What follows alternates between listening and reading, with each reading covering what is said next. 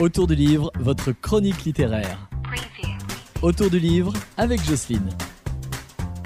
Bonjour, aujourd'hui je suis à Mots et Merveilles chez Elise et je suis avec Jean-Marc Révolier qui vient de sortir un nouveau livre. Bonjour. Bonjour. Ce nouveau livre, il parle des cerisiers. C'est l'époque en ce moment. En fait, les cerisiers, hein, c'est des arbres qui sont là présents sur une exploitation. Tout tourne un petit peu autour de ces arbres-là, suivant les saisons. Alors, je crois que c'est une histoire de succession. Voilà, c'est une histoire de succession. C'est un père de famille agriculteur qui a peur que ses enfants ne prennent pas la suite derrière lui. Donc il va un petit peu devenir pressant avec eux, il va les embêter et euh, ils vont se brouiller et puis il y aura des drames.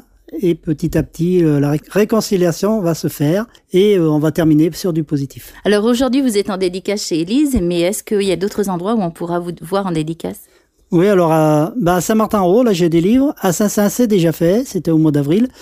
Euh, non, début mai plutôt. Et puis euh, je suis passé aussi à Saint-Laurent-de-Chamousset. Donc euh, j'ai déposé des livres dans toutes ces librairies-là.